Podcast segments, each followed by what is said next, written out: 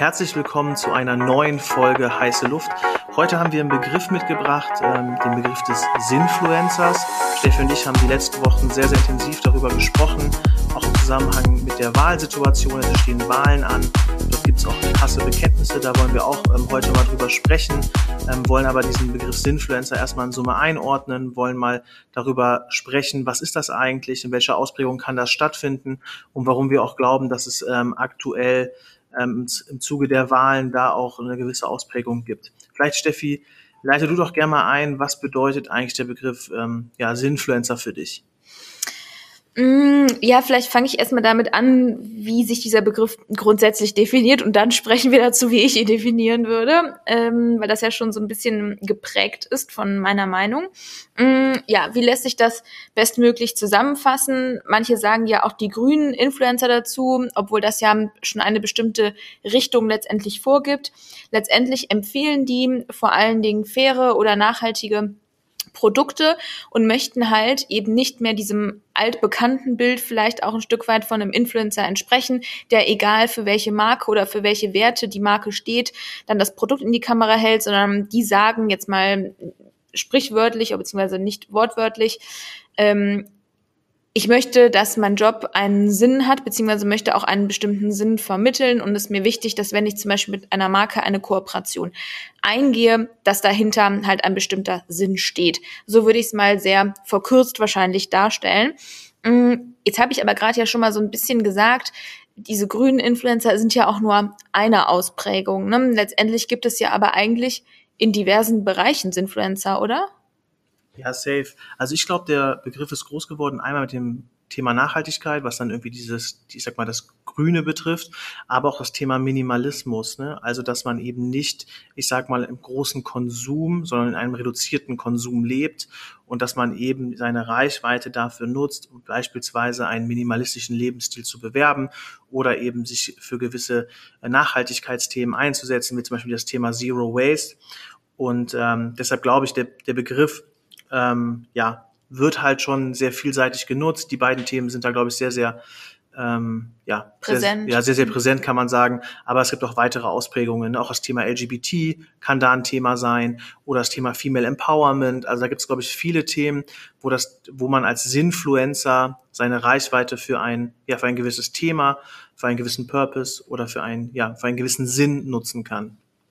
Ja, ich glaube, das hat schon mal so einen ganz guten Horizont aufgemacht. Ähm, du hast es eben schon mal im Intro kurz angesprochen, dass im aktuellen Kontext der anstehenden Wahl ähm, ja auch durchaus Sinfluencer zu Wort kommen, wenn man es so nennen mag, und dass damit eventuell ja mh, einfach ein weiterer Bereich aufgemacht wurde. Und ähm, wie du schon eben gesagt hast, wir haben uns da in den letzten Wochen viel drüber unterhalten, vor allen Dingen im Kontext der Wahl, weil, und das beobachten wir zumindest, ähm, diverse Sinfluencer, auch wenn ich das Wort schon irgendwie ehrlicherweise nicht mehr hören kann, aber heute ist es nun mal auf dem Grill, deswegen muss man es nun mal an der einen oder anderen Stelle auch äußern, ähm, sich sehr deutlich ähm, zu der Wahl äußern und sehr und auch sehr deutlich bekennen zu bestimmten Parteien. Und ja, ich persönlich, ich habe das auch jetzt noch kurz bei LinkedIn geschrieben, habe dann wirklich ein Störgefühl. Und da geht's mir gar nicht um die konkrete Wahl ähm, zu der Partei oder das äh, konkrete Bekenntnis zu der konkreten Partei, sondern grundsätzlich um die Tatsache, dass man ja dann meiner Meinung nach ein Stück weit Wahlwerbung betreibt, ne? weil man die Reichweite, die man sich jetzt in den letzten Jahren aufgebaut hat, ja wirklich nutzt, um für eine konkrete Partei zu werben, oder? Yes, ich bin da komplett, ähm, komplett bei dir.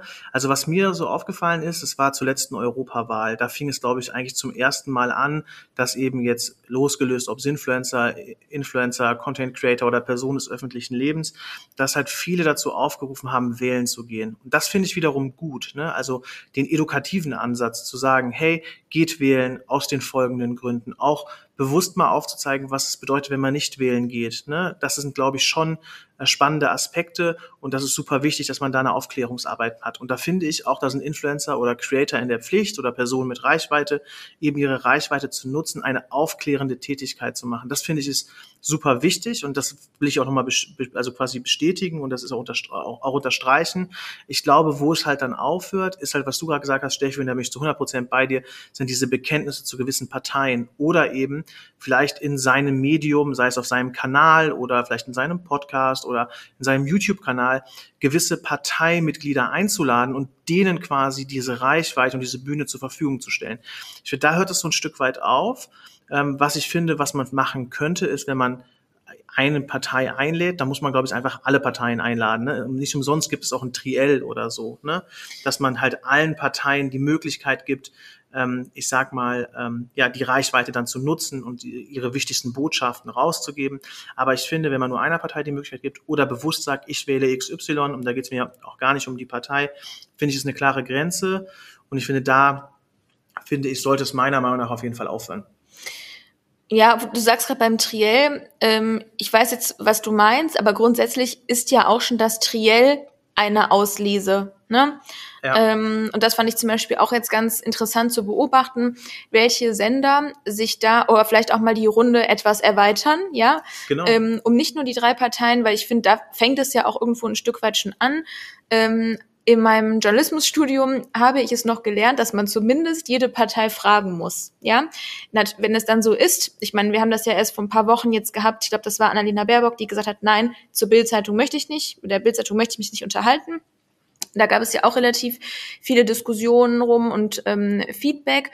Und dann kann man aber sagen, okay, ich habe allen das gleiche Angebot gemacht und nur drei Parteien nehmen es in Anspruch. Das finde ich nochmal was anderes. Ich verstehe auch irgendwo, dass es natürlich ein sehr, sehr großer Aufwand ist, sage ich jetzt mal dann, ich weiß nicht, x unterschiedliche Parteien, weil wo fängt's an, wo hört's auf, ne? Ähm, anzufragen, um mit denen Gespräche zu führen. Ähm, verstehe ich auch, dass das irgendwie schwierig teilweise für die Umsetzung ist.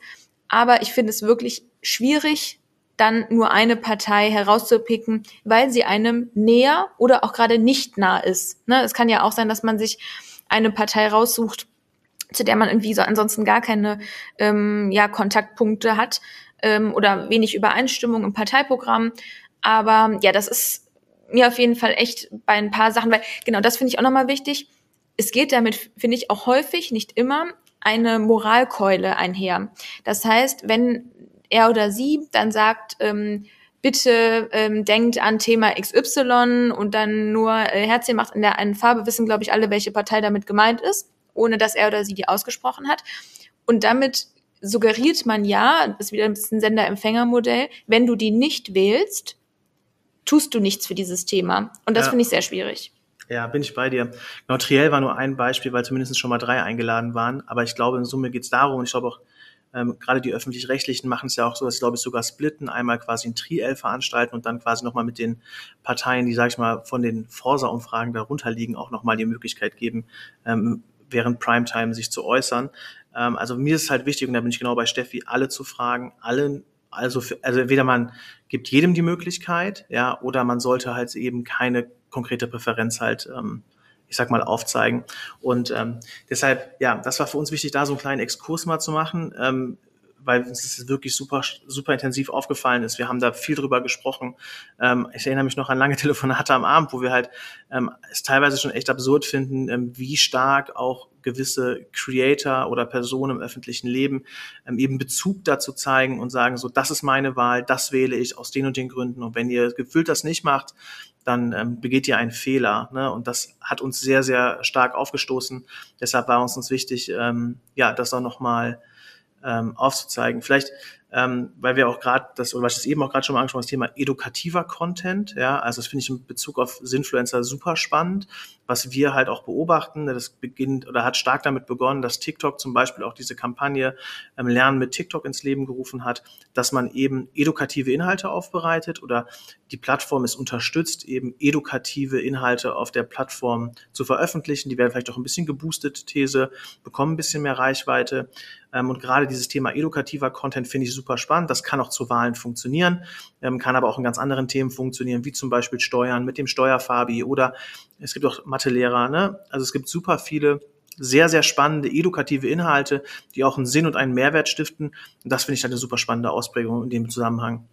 Ja, weil es dann halt auch weniger ein Bekenntnis ne, zu einer Person oder einer Partei oder was auch immer ist, sondern wirklich einfach Wissen vermitteln soll. Und das ist, glaube ich, einfach grundsätzlich ein anderer Ansatz, um vielleicht von da einmal die Brücke zum Thema äh, Feedback oder Hate Speech ähm, zu schlagen.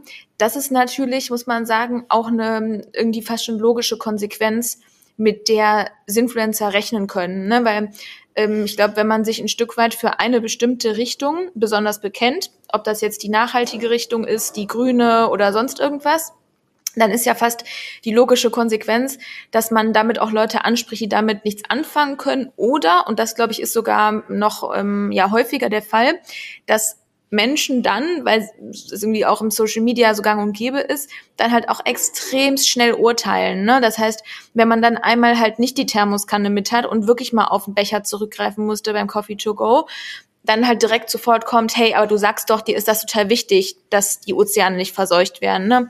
Und da stelle ich mir extrem zäh und anstrengend vor. Safe. Ich glaube halt, ne, gerade in der jungen Zielgruppe, Gen Z, Stichwort Cancel Culture, ähm, da kann man sehr, sehr schnell abgestraft werden, wenn man eben das, was man stark, ähm, ich sag mal, stark vorgibt, ne, also stark nachhaltig zum Beispiel zu leben, Zero Waste etc. pp. Und dann eben mal, weil es vielleicht keine andere Möglichkeit gab oder weil ähm, es keine Alternative gab, kann dieses Cancel Culture halt ähm, sehr, sehr, sehr, sehr hoch sein. Und deshalb wäre auch der Appell, und ich glaube, da tut sich auch jeder Sinfluencer einen Gefallen mit, eher ähm, Mehrwerte aufzuzeigen und eher eine edukative, eher eine edukativen Ansatz zu fahren, anstatt einen cancelnden. Also zu sagen, ich mache das und das nicht. Ne? Und das krass nach außen zeigt, ist, glaube ich, ähm, eben, da ist halt dann irgendwann keine Toleranz mehr da, wenn man sagt so, hey, schau euch mal die und die Aspekte an, das sind so die Vorteile und man zeigt einen vorteilhaften Weg auf, um einen Appell, der damit ein, einherschwingt und eine Botschaft und eine, einen, einen bildenden Auftrag, glaube ich, ist dieses Thema Cancel Culture dann am Ende auch ähm, ja, ein bisschen softer. Da bin ich auch bei dir. Ja, ich glaube, das hat auch so ein bisschen was damit zu tun, wenn man selbst den lehrenden Zeigefinger, sage ich jetzt mal, hebt, dann hat man natürlich einen gewissen Anspruch an die Person, ne, dass sie das auch ähm, selbst erfüllt. Vielleicht mal um ein paar ganz gute, oder was heißt ganz gute, das ist äh, to be discussed, aber um mal ein paar Sinfluencer zu nennen, falls ihr da mal einen Blick reinwerfen wollt. Charlotte Weise ist, glaube ich, ähm, eine, die man Gutes da ganz Beispiel, gut ja. ähm, nennen kann. Ähm, auch jetzt in Sachen Wahl wirklich mal ganz interessant. Luisa Dellert. Ähm, ich glaube, sie ist vor allen Dingen interessant, weil sie ja ursprünglich in der Fitnessbranche, Niklas berichtige mich, ja. ähm, gestartet hat und da super aktiv war und auch ihre Reichweite erstmal drüber generiert hat. Und das muss man ja auch sagen. Eine Reichweite generieren nur über Nachhaltigkeit ist, glaube ich, schon jetzt mittlerweile Schwierig. deutlich schwieriger als jetzt noch über zehn Jahre mit Fitness-Content. Ne? Ähm, genau, und mittlerweile dann ist sie stark in diese Nachhaltigkeitsrichtung ähm, gegangen. No Waste hat auch so hat auch einen eigenen Online-Shop, glaube ich, ins Leben gerufen, der sich mit dem Thema auseinandersetzt und da Produkte anbietet in dem Kontext. Und mittlerweile sagt sie ja auch bewusst, hey, mir tut das gar nicht mehr gut. Ich muss mit so viel Kritik und Hass letztendlich zurechtkommen aus der Community, auch aus ihrer eigenen Community, dass sie das fast gar nicht mehr so intensiv macht und sich eigentlich komplett, da hatte sie erst, glaube ich, gestern oder vorgestern einen Post zu gemacht, eher in die Richtung Beratung von Unternehmen geht, beziehungsweise auch in Moderation oder zum Beispiel Teilnahmen an Polit-Talkshows etc. pp. Finde ich da auch nochmal ein ganz gutes Beispiel, weil sie auch diesen ja diese Entwicklung oder diesen Wandel, glaube ich, ganz gut zeigt. Ja, ich finde, das ist auch eine schöne Entwicklung. Wenn ich da auch nochmal aufzeigen würde, wäre für mich ähm, Diana Zurlöwen, ne? Stichwort Female Empowerment, wenn man auch guckt, wo kommt sie her, wo kommt sie her, wo steht sie heute, auch eine super spannende Reise hingelegt, ähm, setzt sich super stark eben für das Thema Female Empowerment ein, finde ich auch ein super spannendes Beispiel. Und du hast auch gerade schon mal das Thema Unternehmen angesprochen, ja, und ich finde, wenn man jetzt über das Thema Sinfluencer sprechen muss, muss man auch so ein bisschen natürlich, wenn man bei Unternehmen quasi jetzt das Thema Nachhaltigkeit so ein bisschen auf den Grill legen würde, dann kommt man sehr, sehr schnell zum Thema Greenwashing. Und äh, wenn man, das haben wir jetzt auch in den letzten Wochen intensiver so besprochen, wenn man sich eben den einen oder anderen Creator anguckt, der sich sehr, sehr stark positioniert, gerade für das Thema Nachhaltigkeit, ist es schon so, dass ähm, ja so auch da so eine, wie soll ich sagen, so eine Parallele gezogen werden kann zum Thema Greenwashing. Ne? Also wenn wir uns mal das Greenwashing Unternehmen angucken, dann ist es so, dass Unternehmen stark eben für nachhaltige Produkte vielleicht werben, für vegane Produkte, die dann eben nicht zu 100 Prozent vegan sind, sondern vielleicht nur für 98,47835 Prozent, ja.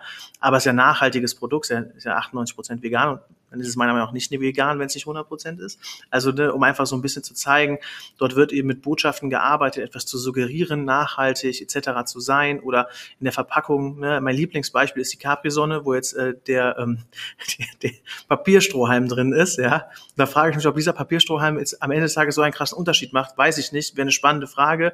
Also wenn dort draußen einer von Capri-Sonne arbeitet, würde mich das sehr interessieren. Ähm, dieser Papierstrohhalm, der wurde auf TikTok auch, auch ein bisschen viral gegangen. Ich drifte gerade ein bisschen ab. Aber das ist so ein bisschen die Unternehmenssicht. Ne? Also starke, man versucht Botschaften zu ähm, bauen, die halt irgendwie sehr stark man, also die man Nachhaltigkeit aufladen kann. Das gleiche passiert halt eben auch gerade, wenn ich auf Creator-Seite, dass Creator am Ende des Tages mit ihren Botschaften ja auch Geld verdienen. Und die Frage ist, ähm, wenn man eben einen, auch einen monetären, einen monetären Aspekt damit dabei hat, können dann diese Absichten so aufrichtig sein? Und das ist so die Kritik, die man sehr viel liest. Ähm, und da würde mich so deine Einschätzung mal freuen, Steffi. Wie siehst du das? Ist es das, kann man da eine Parallele zielen oder wie würdest du das so einordnen? Ja, ich finde das ähm, in der Tat schon schwierig, ähm, auch irgendwie ohne die richtige Antwort an der Stelle, glaube ich, ähm, zu haben, weil ich verstehe irgendwo auch beide Ansichten. Ich finde es auch fast weniger schlimm. Ich meine, es kommt auch immer stark auf das Produkt und so an. Man kann das jetzt auch nicht verallgemeinern. Aber ich finde persönlich diesen monetären Aspekt noch weniger schlimm als diese, ähm, ja, als diesen Opportunismus. Ne? Mhm. Also einfach und ähm, das da haben wir ja auch häufig drüber gesprochen, oder ich habe es dir auch häufig gesagt, das fällt mir bei äh, Sinfluencern wie Diana zu Löwen extrem auf, mir persönlich, dass da halt einfach jedes Thema, was gerade einfach stark diskutiert wird oder stark in der Diskussion ist, ähm, dass darauf gesprungen wird, ne? Oder das aufgegriffen wird. Und ähm, ich will gar nicht sagen, dass diese Themen sie nicht wirklich interessieren. Ich glaube sogar, dass ähm, sie sich wirklich dafür interessiert, aber es hat schon so ein Geschmäckle, ne? Von ich springe einfach auf jeden Zug drauf, weil, und das muss man ja auch sagen, das gibt, also der Erfolg gibt ihr recht. Sie hat in den letzten ähm, Monaten, seit sie diese Themen so irgendwie behandelt, ein deutlich stärkeres Wachstum als noch davor. Und ja, das persönlich finde ich unschön, sage ich ganz ehrlich. Das wirkt für mich wie man wirft der Bildzeitung ähm, ein Polarisieren und ein Entzerren der Gesellschaft vor. Da wäre meine Antwort same, same, but different. Ja, also ich verstehe den Punkt total. Also ich finde, ne, wir hatten ja eben auch so Diana zu Löwen so als positives Beispiel gemacht. Ich glaube, es sind alle, die wir hier nennen, kann man kontrovers diskutieren. Ne? Also ich, was ich natürlich gut finde, ist, dass sich eben für Female Empowerment einsetzt. Den Aspekt, den du jetzt betrachtet hast, so wir hatten da auch schon mal so zugesprochen, ähm, glaube ich, dass halt ne, natürlich jetzt viele Sinfluencer und jetzt gar nicht, dann meine ich jetzt gar nicht sie, äh, aber ich glaube schon, dass viele ähm, ja schon so Nachrichten-biased sind, ja. Also sie gucken halt, was für Themen sind gerade on vogue, um sich darauf zu, darauf, darauf eben zu setzen. Das kann, kann schon sein. Ähm, und im Endeffekt, ne, wir hatten vor paar, ich glaube, letzte, letzte Folge war die mit Christoph, ne? Mhm. Christoph Assmann. Der hat die, da hat die Bildseite ja auch eine ganz besondere äh, Bedeutung gehabt, ne? Also wenn eben Themen, ähm, Themen, ich sag mal, in Massenmedien ankommen, dann sind sie wahrscheinlich auf der Bild und wenn man sich auf diese setzt, kann man da, glaube ich, auch ganz gut Reichweite drüber generieren. Ähm, ob sie das jetzt so krass macht, kann ich, kann ich nicht so 100% einordnen, aber könnte, könnte, könnte gut sein. Ähm, ich finde halt, gerade wenn es um diese eher grüneren Themen geht, also was diese Nachhaltigkeitsthemen angeht, finde ich es halt teilweise schon krass, wenn man Influencer sich anguckt, auch wenn man sich anguckt, welche Werbepartner sich am Ende entscheiden und so. Ich finde schon, dass da oft auch ähm, Wasser gepredigt Wasser gepredigt wird und Wein getrunken wird, dass am Ende viele Unternehmen, die vielleicht dann eben auch in einem Sinfluencer-Account ähm, werben, doch gar nicht so nachhaltig sind, wenn man mal ein bisschen tiefer guckt. Deshalb dieses Thema Opportunismus, einerseits was Themen angeht, aber auch was das Finanzielle angeht, ist, glaube ich, schon so ein Kritikpunkt, den man häufiger liest und den man auch, ähm, ja, den man sich, glaube ich, dann schon so ein bisschen angucken müsste, ja. Ja, und ich glaube, was halt auch nicht zu vergessen ist, jetzt mal abseits vom Inhalt, ich würde wirklich niemandem ans Herz legen, ein Sinfluencer zu werden, einfach weil du mit so viel Hass und Kritik konfrontiert bist und auch so viel moderieren musst.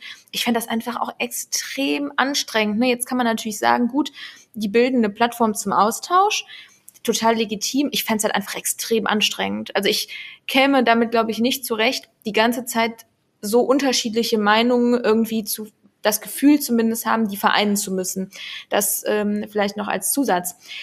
Ja, ich hoffe, es war der ein oder andere Ge äh, Gedankenanstoß für euch schon mal dabei oder dass ähm, ihr vielleicht auch sagt, aber wir freuen uns ja immer über Feedback, hey, da gehen wir total mit oder ich, ähm, aber das fand ich irgendwie nicht so gut, da habe ich eine andere Meinung oder hier vielleicht nochmal eine andere Perspektive, deswegen immer gerne her damit. Und ja, wir freuen uns, wenn ihr auch bei der nächsten Folge wieder mit dabei seid und bis dahin alles Gute, tschüss. Bis dann, tschüss, tschüss.